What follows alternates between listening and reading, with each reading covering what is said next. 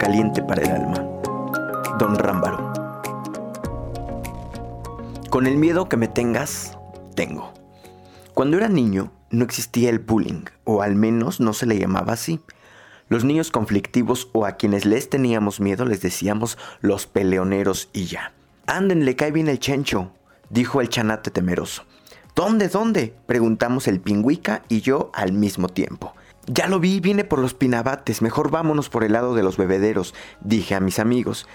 Ni tardos ni perezosos, cruzamos por el patio de eventos y nos fuimos para evitar toparnos con Chencho, y es que si bien ya sabíamos que era el peleonero de la escuela, de una temporada para acá andaba como demonio de Tasmania. ¡Córranle a los baños! gritó el pingüica. Nos metimos al baño y nos quedamos en la entrada esperando tiempos mejores. Después de unos segundos nos asomamos para ver de lejos y vimos cómo Chencho llegaba con los que estaban viendo el partido en el improvisado campo de fútbol para quitarles el almuerzo. Incluso a algunos solo los tomaba, los olía para después tirarlos. A los más afortunados les daba una mordida a sus almuerzos y se los regresaba. Asunto, escuchábamos una voz detrás de nosotros. El profe Justino estaba justo afuera del baño viéndonos fijamente.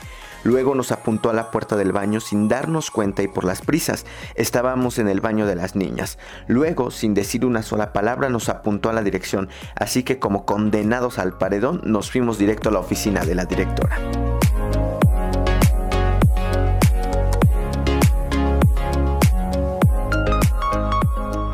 No hay moros en la costa.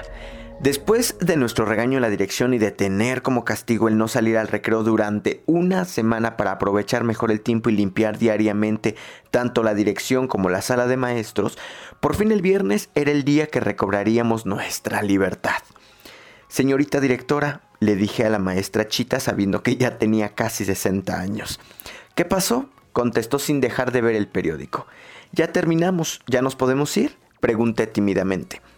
Y esa prisa habló viéndonos por encima de sus anteojos. Es que no salimos almorzados de la casa, ni trajimos y queríamos comprar aunque sea una gordita antes de que nos timbren para entrar. Está bien, dijo. Pero apúrense que solo quedan ocho minutos. Sí, maestra, gracias, dijo el chanate emocionado. Ah, y una cosa, ¿eh? No quiero verlos de cuenta nueva por aquí, ¿eh? Entendido. Movimos la cabeza afirmativamente y salimos de ahí lo más rápido posible. Don Pancho, don Pancho, tres gorditas, por favor, pedimos agitados. Híjole, muchachos, ahora sí les voy a quedar mal, dijo. No más me quedan dos de frijoles. Bueno, deme a mí una y a ellos la otra, dije de inmediato. A la mía le pone salsa roja, por favor. Ora, ora, dijo el chanate. ¿Y tú por qué completa? Sí, ¿por qué tú sí una y nosotros no más la mitad? Lo apoyó el pingüica. Pues nomás porque me cabe el doble que a ustedes, contesté. Mis amigos no hicieron más que ver mi anchura, se voltearon a ver entre ellos y dijeron, a la de nosotros le pone salsa verde, don Pancho. Apenas le estábamos dando las primeras mordidas cuando sonó la campana para entrar del recreo pero por lo que no había hecho la campana era salvarnos, pues cuando dimos la vuelta vimos que a unos cuantos metros venía hacia nosotros Chencho. Casi lo veía en cámara lenta como en las películas de vaqueros. Ah, que estaban castigados, nos preguntó directamente. Con la boca abierta y sin morderle a las gorditas dijimos sí, no más subimos y bajamos la cabeza. Que les preguntó la directora que por qué se escondían, movimos la cabeza de arriba abajo. Entonces ustedes fueron los rajones. Firmamos nuestra sentencia de muerte respondiendo de igual manera que las otras dos veces. Bueno, los veo a la salida, dijo el Chencho al momento que nos quitaban las gorditas de las manos. Chencho se retiró y nosotros nos quedamos ahí con ganas de brincar la cerca y salir como reos. Y no es que fuéramos sacatones ni nada por el estilo, pero sabiendo los antecedentes de Chencho, era mejor irnos de mojados a los Estados Unidos y mandar cartas a nuestras familias. Cada minuto que iba pasando para salir era como estar esperando la cuenta regresiva de una bomba de tiempo mientras está uno atado de pies y manos a la silla. Así, ¿eh? Ni más ni menos. Apenas sonó la campana y salimos despavoridos para el patio. ¿No ven a Chencho? Pregunté. No, el maestro Daniel no deja salir a su salón luego luego. Primero los pone a acomodar las bancas, dijo el pingüica. ¿Y qué esperamos para irnos? dijo el chanate. Nada, vámonos los tres juntos por si viene, dije.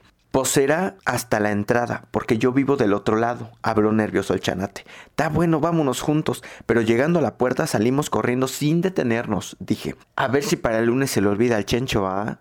Dijo acongojado el pingüica. Hasta sueñas, contestó el chanate. Ya pues, vámonos de volada antes de que salgan. Los apresuré.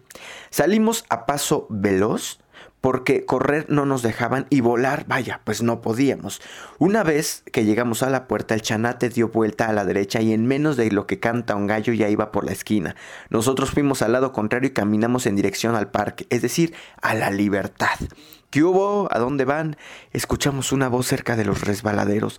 Ay, Diosito Santo, ay, Diosito Santo, que no sea, que no sea, dijo el pingüica. Nos paramos en seco, sentí como la piel se me ponía de gallina y un sudor frío me recorría la espalda. Luego giramos lentamente con los ojos entrecerrados. ¿Y el pájaro prieto? preguntó Chencho. Que no se llama pájaro prieto, es el chanate, contestó el pingüica. Me da igual, dijo Chencho, y esto es para que no andes de contestón. Y sin decir aguabá, de un moquete en la cara mi amigo estaba en el piso y yo aproveché para irme encima del Chencho agarrándolo de la cintura. Lo apreté tan fuerte que le saqué un suspiro de esos que tienen mal olor. Suéltame, desgraciado, que me sueltes.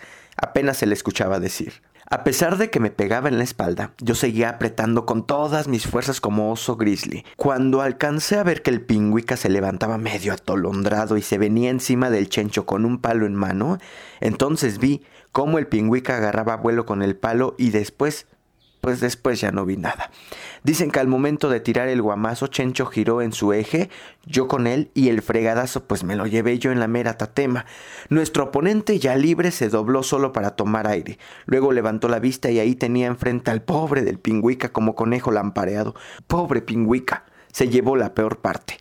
Cuando llegué a la casa, la primera en verme fue la abuela Licha. ¿Pues qué te pasó? dijo poniendo el grito en el cielo al ver mi camisa manchada de sangre. Pues que me dieron con un palo en la cabeza, abuela. ¿Y quién, hijos del maíz, fue? ¿Pues qué hiciste? Nada, abuela, el pingüica me pegó. Ahora el pingüica. ¿Pues qué no son amigos? Pues sí, pero es que me quería quitar de encima al chencho. Ahora sí no entendí ni jota, dijo la abuela. Mira, siéntate mientras traigo con qué curarte y ahí me vas explicando todo este reborujo. Ya con más calma le expliqué a la abuela que Chencho era el peleonero de la escuela, el que nos traía soleados, el que nos quitaba el almuerzo. Dicen que también le mató un gato a Doña Remedios, abuela. Dije, pues vaya que ese muchacho sí es conflictivo, ¿eh? Que no es, que no es el hijo de la mujer nueva que le rentó la casa a Don Canito. Sí, abuela, llegaron con su papá, pero pues ya después ya no se ha visto. Sí, algo de eso supe, no te apures. El lunes voy a la escuela a arreglar esto. ¿A qué hora salen del recreo a comer el lonche? A las 10, abuela, contesté. Ahí estaré esa hora, hijo. ¿Lo vas a regañar feo, abuela? Le dije emocionado. Algo mejor que eso, mijo, algo mejor que eso, ya verá. En ese momento el dolor de cabeza se me quitó, ya me imaginaba la abuela agarrándolo a chanclazos o mejor dándole con el fuete y si le echaba su famosa salsa para crudos en la nariz, no más de imaginarlo ya lo estoy disfrutando.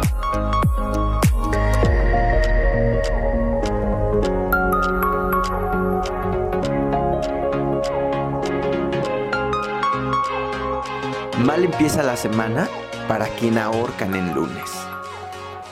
Lentos se me hacían los minutos para que dieran las 10. Cada minuto volteaba a ver el reloj y apenas había pasado un minuto. El chanate y el pingüica estaban tan emocionados como yo. Y la luz, la luz se hizo. Mejor dicho, por fin timbraron al recreo. Creo que nunca había salido con tal euforia y rapidez al patio como esa mañana. El chanate, el pingüica y yo nos fuimos cerca de los bebederos volteando a la entrada para ver llegar a la abuela. Y efectivamente ya venía pasando el portón principal. Luego entró a la dirección y casi salió de inmediato.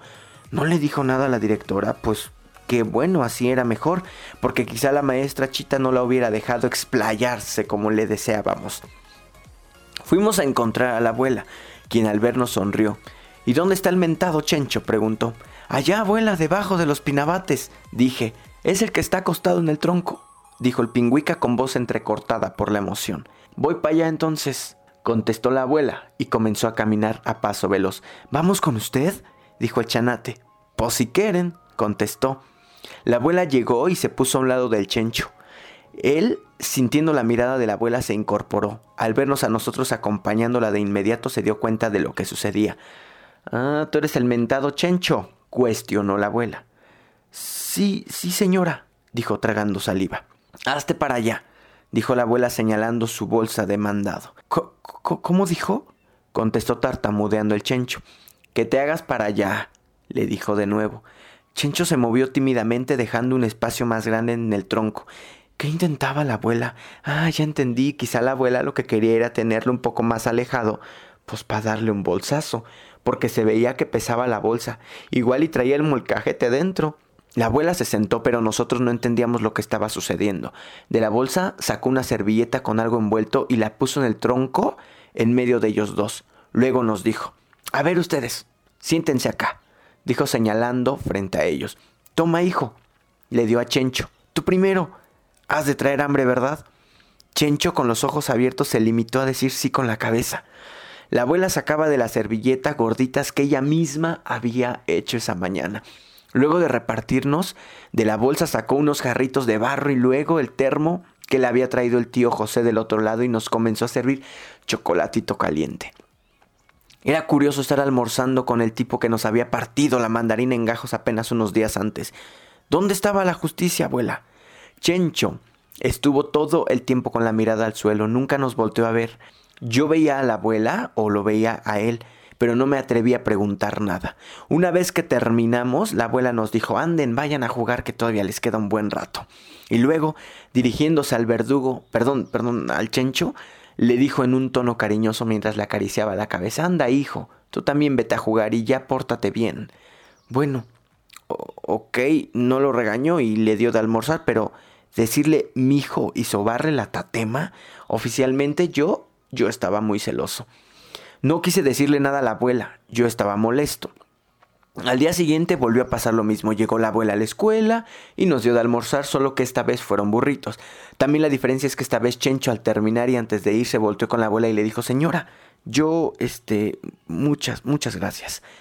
Nosotros volteamos a ver a la abuela todavía sin entender nada. Ella en su infinita sabiduría nos sonrió. El miércoles sucedió un milagro. Cuando terminamos de almorzar, Chencho ayudó a recoger las cosas, luego vio a la abuela, le sonrió y de nuevo le dio las gracias. Entonces, viéndonos a nosotros tres, nos dijo, ¿jugamos? Nosotros nos volteamos a ver y nos veíamos y nos veíamos el uno al otro hasta que la voz de la abuela nos hizo reaccionar. Ándenle, pasguatos, que les están hablando, que no escuchan. Anden, vayan a jugar con su amigo. Esa mañana comenzamos a jugar con nuestro enemigo y a la mañana siguiente y a las otras también hasta terminar el año escolar. La abuela solo llevó almuerzo una semana, pero eso fue suficiente para hacer un gran cambio en Chencho y en nosotros también. Cuando regresamos de vacaciones para iniciar el próximo ciclo escolar, nuestro amigo Chencho ya no volvió. Esa tarde fuimos a buscarlo a su casa, pero estaba vacía. Una vecina nos dijo que se habían ido de repente una noche y luego habían ido unos hombres a sacar las cosas de la casa. Tiempo después, la abuela y yo tuvimos una conversación y salió el tema de mi amigo Chencho y la abuela me reveló cosas que jamás imaginé de él. Si se iba sin almorzar era porque la mamá terminaba de trabajar en la cantina hasta la madrugada y generalmente venía tomada y el niño tenía que vestirse e irse solo a la escuela. A veces él mismo se cortaba el pelo con una navaja porque su madre le decía que no tenía dinero. Muchas otras veces el niño tenía que quedarse a dormir en el patio o en la calle pasando fríos muy crudos porque su mamá tenía que atender a un amigo por las noches en su propia casa. Por eso nos quitaba la comida, por eso se dormía en clase, abuela, le dije. Sí, mi hijo, por eso. ¿Y por qué crees que nos golpeaba, abuela? pregunté. Chencho era un ser herido, mi hijo. Era como un animalito, como un perrito. ¿Qué otra cosa podía hacer el pobre más que ser duro para que no lo lastimaran en la escuela como lo lastimaban en su propia casa? Abuela, ¿cómo le haces para ver así? ¿Cómo? Sí, así ver, observar. Tantas cosas que uno pasa desapercibidas, le dije. Ay, mi hijo, si no es nada del otro mundo, nomás fíjese primero en las cosas sencillas, lo simple pues, y lo demás, lo demás se nota solo.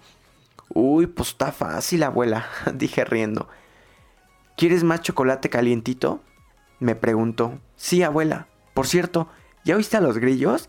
Dijo mientras caminaba a la estufa por más chocolate. Seguro mañana llueve. Entonces guardé silencio y me di cuenta de que efectivamente los grillos estaban cantando. Y me di cuenta de que aparte de ciego, pues también estaba sordo. Yo soy Israel Oliver y esto fue Chocolate Caliente para el Alma, por Don Rambar.